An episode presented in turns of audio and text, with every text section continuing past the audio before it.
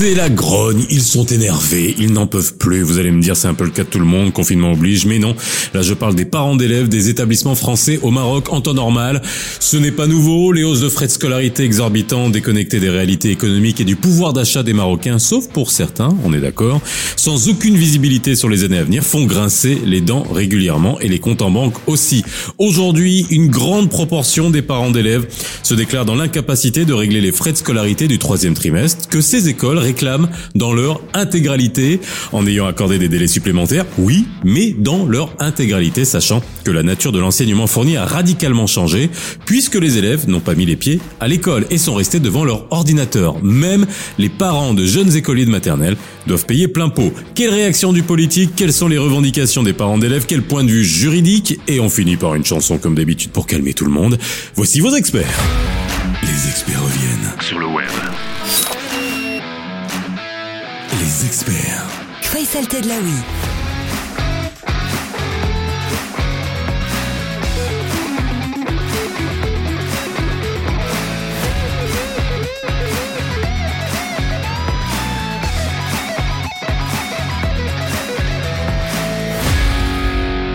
Podcast numéro 3 des experts spécial école française au Maroc. Abonnez-vous sur Spotify, Google Podcast et Apple Podcast pour être informé dès la mise en ligne d'un nouvel épisode. Et likez ma page Facebook pour vous tenir au courant. Vous êtes de plus en plus nombreux et je vous en remercie. Nombreux, vous l'avez été à réagir justement sur ma page Facebook. Alors pour sortir de toute polémique, beaucoup d'auditeurs ont réagi en faisant comprendre aux parents d'élèves qui scolarisaient leurs enfants dans ce type d'établissement qu'ils avaient les moyens, qu'ils n'avaient qu'à assumer, bref. Mais vous inquiétez pas, ça fera l'objet d'une autre émission pour qu'on puisse débattre de ça. Soyez patients, on est là pour ça. Pour répondre à la question sur les frais de scolarité dans ce podcast, j'ai le plaisir de recevoir Mjid Greb, député des Français de l'étranger. Mjid Greb, merci d'avoir répondu à mon invitation. Je sais que euh, vous parlez cash, donc je vais vous poser des questions cash. Que pensez-vous de la position coulée dans le béton des établissements français face aux parents d'élèves? Aujourd'hui, elle est, elle est euh, incompréhensible par les familles parce que euh, euh, notre réseau est devenu d'une complexité euh, exceptionnelle avec euh, des écoles publiques, des écoles privées, des écoles partenaires, des écoles conventionnées. On, on, on comprend plus et, et c'est tellement euh, complexe que euh, aujourd'hui euh, une famille qui met euh, ses enfants dans notre réseau à 70%, c'est une famille étrangère à la France. C'est-à-dire que c'est une famille marocaine ou une famille euh, tierce d'une nationalité qui n'est pas française. Donc, 70% des enfants scolarisés dans notre réseau sont euh, des, des, des, élèves étrangers, ils ne sont pas français. Donc, ils ne peuvent pas bénéficier de bourses et donc ils payent une prestation, rubis sur ongle, très cher. Ces familles, payant euh, très cher, ne comprennent pas euh, que dans ce contrat qui est passé entre euh, les écoles et euh, euh leur, euh, la prestation qu'ils ont qu'ils payent, euh, que on, revienne pas sur euh, sur le montant de cette prestation puisqu'elle n'est pas fournie depuis le mois de, mars. Il n'y a plus d'école, donc le dernier trimestre, voire un peu plus, le, le contrat est rompu est rompu. Alors vous parlez de, de, de, rupture de contrat et là on parle le langage de Maître Anibar hein, et euh, qui nous donnera son point de vue euh, juridique dans quelques instants justement. Euh, mais avant, je vais laisser la porte-parole d'un collectif de 1600 parents d'élèves et qui s'est formé par la force des choses pendant le, la crise euh, du Covid. Vous posez une question directement. Mérem Alaoui, euh, vous parlez donc aujourd'hui au nom de, de ce collectif. Quelle question est-ce que vous voulez poser directement à Mjid Greb qui finalement, même s'il est censé défendre les intérêts des Français résidant l'étranger. Euh, dans cette situation, il défend également par ricochet ceux des parents d'élèves marocains, puisqu'ils constituent plus de 70% des effectifs. Madame Alaoui, euh, est-ce qu'on est aujourd'hui dans un dialogue de sourds? Je vous remercie, vous Faisal Sedlaoui, pour cette opportunité. Monsieur le député El Garab aussi, je vous remercie euh, d'écouter nos doléances. Alors, quand on parle de dialogue de sourds, cela suppose déjà qu'il y ait dialogue et qu'il y ait deux parties. Euh, nous, parents, on n'y est euh, pas du tout. Sourds, on ne l'est certainement pas. On est tout oui, on a bien écouté, on a bien entendu et on a bien compris compris euh, qu'on est face à une institution qui considère que nos enfants sont un produit, sont une marchandise. On est face à une institution qui considère que nos parents sont un bailleur de fonds aux, aux ressources inépuisables. On a bien noté qu'on est face à une institution qui est engagée d'une frénésie d'expansion, voire d'expansionnisme euh, sans précédent. Euh, on, on, a bien compris euh, qu'on est à l'encontre que de toutes les valeurs véhiculées par la mission française, à savoir le rayonnement de la culture française, le partage du savoir et de l'éducation, qui sont des valeurs nobles et qui, jusqu'à ces dernières années, étaient le leitmotiv de la mission française. La question elle est liée aux frais du troisième trimestre. Comment est-ce qu'on peut exiger des parents de payer la totalité euh, de ces frais-là? On nous a renvoyé à notre simple qualité de bailleur de fonds. Qui dit bailleur de fonds dit contrat. On est dans une situation de rupture de contrat. Alors comment est-ce qu'on peut euh, exiger euh, le paiement de la totalité de ces frais-là? Et dans la même question, comment est-ce qu'on peut oser menacer, je dis bien menacer, les parents que si ces frais-là ne sont pas payés au 31 août, eh ben on va pas reprendre les enfants à la rentrée? Donc vous imaginez l'impact dans cette situation anxiogène sur les familles qui vivent déjà une situation de détresse euh, à, plusieurs euh, niveaux. Mjid, vous voulez répondre à Madame Alaoui? Alors, pour répondre à Madame Alaoui, si le contrat est rompu et que la prestation n'est pas fournie à, taux plein, les, parents demandent bien évidemment d'avoir des, pas des ristournes, mais disons des baisses de, de, ces frais de scolarité. Et ils ne comprennent pas pourquoi ils continuent à payer des frais euh, aussi élevés. Donc euh, moi ça je, le comprends, ça fait des semaines qu'on en parle. Je fais partie de groupes de travail autour du ministre des Affaires étrangères avec la direction de l'AEFE où on les sensibilise à, à, ce, à cette problématique-là. Mais, mais c'est vrai qu'aujourd'hui, l'AEFE est devenue tellement complexe avec euh, euh, bien évidemment des charges qui, malgré l'arrêt des cours physiques, continuent à, courir. Euh, il faut payer les profs, il faut payer euh, euh, les, rénovations, il faut payer toutes les charges fixes qui sont aujourd'hui qui sont qui sont dues. Moi, ma position sur le sujet, c'est que évidemment, évidemment, frais, les frais étant différents, la, prestation étant différente, il faut essayer de voir ce qui n'a pas été consommé dans le cadre de ces derniers mois et le répercuter. C'est une question de transparence c'est une question d'honnêteté, c'est une question qui, à mon avis, euh, euh, va installer la confiance entre hum, l'AEFE et ses familles, parce qu'aujourd'hui, je le dis euh, de manière très forte, il y a une rupture de confiance. Ok, donc on, rupture de confiance. Euh, alors comment la rétablir? Surtout, est-ce qu'on veut la rétablir? Mais je reviens sur la rupture de, de contrat. On, on, va être bête et méchant. Hein. On paye pour un service. Euh, la nature du service change, quelle que soit la raison. Euh, que dit la loi? Est-ce que le prestataire est dans l'obligation de revoir le, le, prix à la baisse? Euh, Par exemple, moi, si j'ai un maître Anibar sans cravate, bah je le paye moins cher. C'est tout. Maître Anibar? Tu sais, moi, avec ou sans cravate, tu paieras la même chose, mon cher Faisal. Ah, ça ne t'inquiète pas, j'en étais sûr. Alors, qu'est-ce que tu penses de la situation, mon cher Inès La situation exceptionnelle que nous traversons, bien que le traverse notre pays, nous oblige à traiter la question dans un cadre juridique qui fait plus appel aux principes d'équité que ceux d'un cadre spécifique. Et c'est d'ailleurs ce qui ressort de l'article 231 qui, euh, en dépit des engagements pris d'ailleurs de bonne foi entre les parties, on doit faire appel au principe d'équité dans l'exécution des obligations. Donc il serait logique de considérer euh, que suite à la décision de, de fermeture des écoles et dispensation des cours à distance, le paiement effectué par les parents d'élèves en contrepartie de, la de leur scolarité euh, ne répond plus au service requis dans sa globalité. d'ailleurs d'un autre côté, il faut rappeler que les professeurs et instituteurs euh, qui fournissent le service ont droit à une rémunération, ce qui est logique. Euh, conséquence, la prestation, en dépit des efforts fournis pour sa continuité, ne peut aucunement revêtir le même niveau de qualité que celui fourni en temps normal les écoles privées devraient par ricochet considérer cet état de fait et faire preuve d'équité dans le raisonnement juridique tel que voulu d'ailleurs par l'article 231 du DOC et tenir compte entre autres de la baisse de leurs charges euh, en termes par exemple de consommation, de fourniture voire même de charges de quelques charges sociales et répercuter ça sur les montants à régler par les parents euh, qui de leur côté subissent également des effets les effets de la crise sur le revenu. Donc il est temps peut-être de prendre un petit côté de la crise que nous traversons en faisant preuve de capacité à trouver des solutions euh, amiable et ne pas forcément puiser la solution dans la solution dans des textes de loi. En cas de blocage, les juges auront à se prononcer et d'ailleurs leur rôle sera mis à contribution afin d'apprécier et mesurer l'impact de la crise sanitaire sur les engagements juridiques.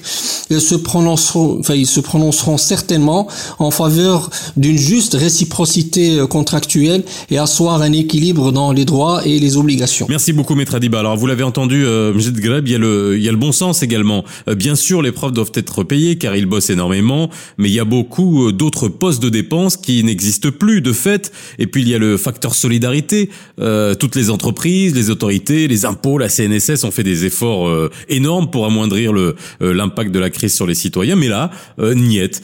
Qu'est-ce qui peut être fait concrètement? Je pense et je suis convaincu que on peut essayer de, de, de, de trouver ces postes de, de dépenses qui n'ont pas été consommées et les répercuter sur les familles en les expliquant, en disant voilà sur la formation euh, des, des, enseignants, ça nous coûte tant habituellement. Sur cette fin d'année, on n'a pas consommé, donc on répercute ce montant euh, sur euh, les charges fixes des bâtiments, etc.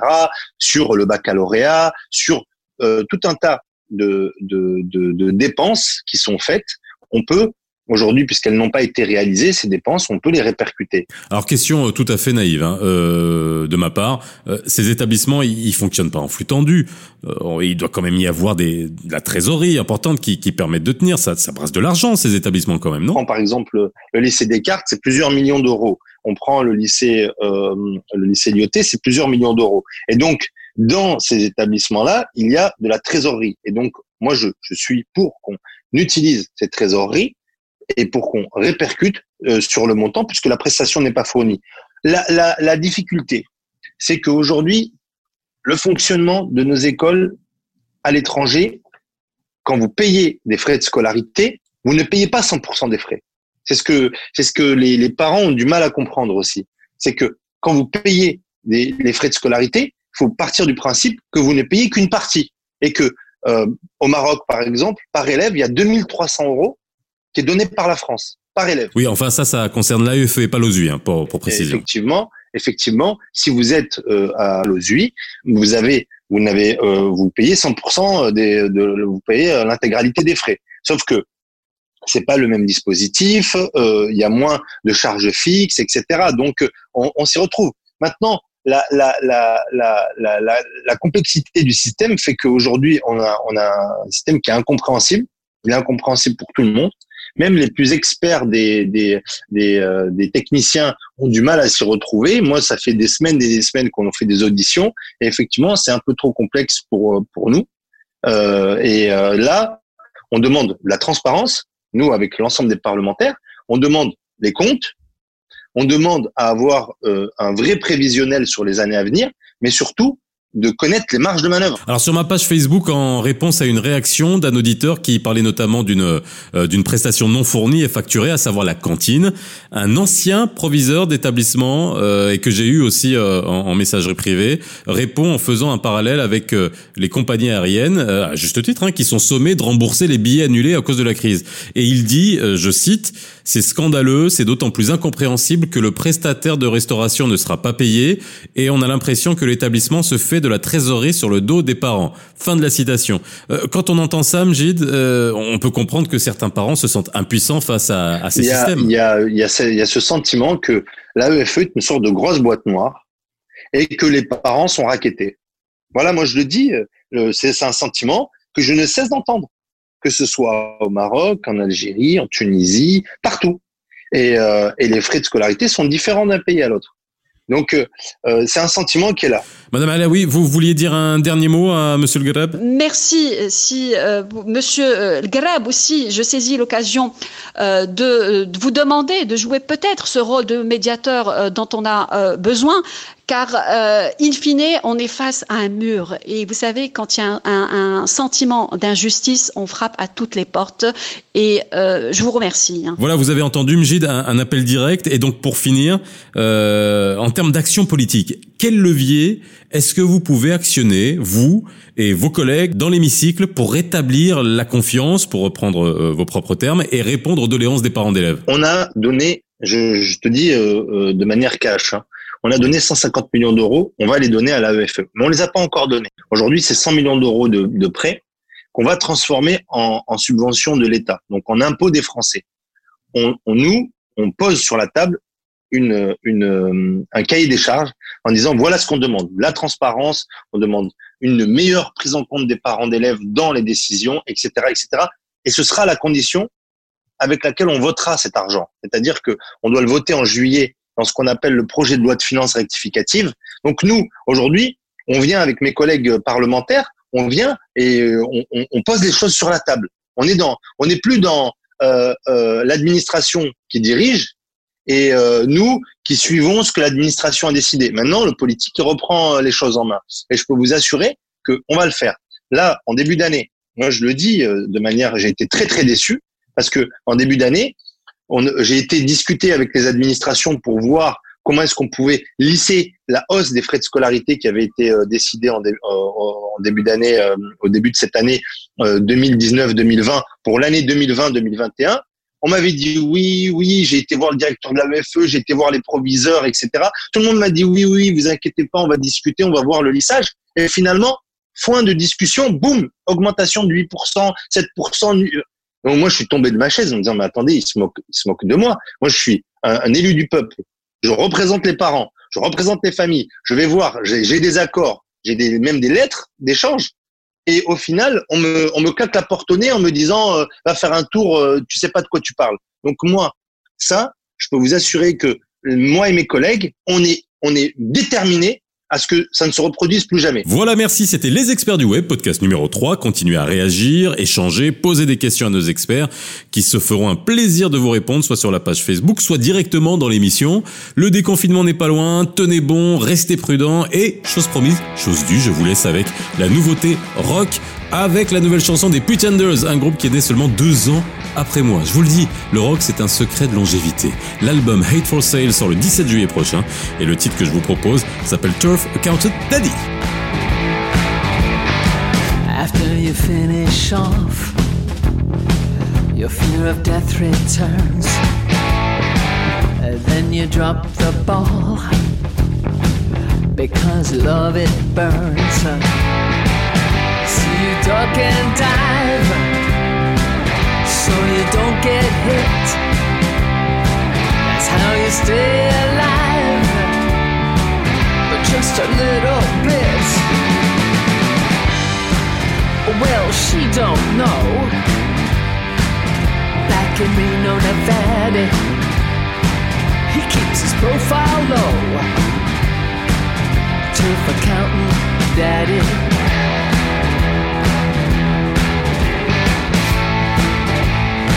Hey, baby, you wanna dance? Come here.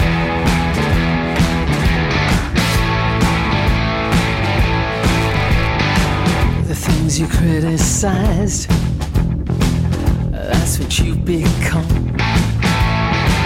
A wall living on the beach, just a bum.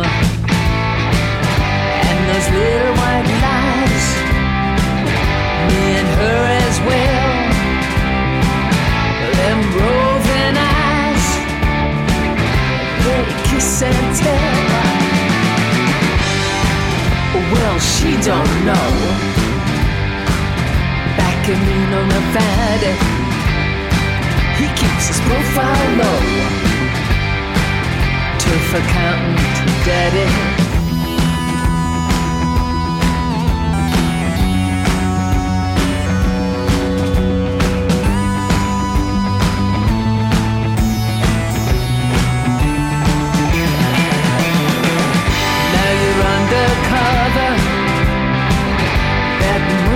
Tough.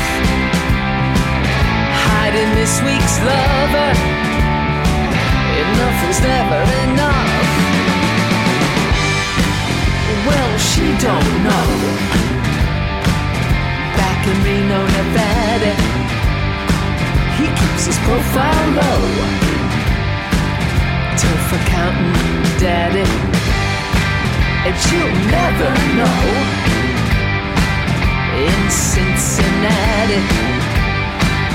He's never gonna show the TIF account, daddy.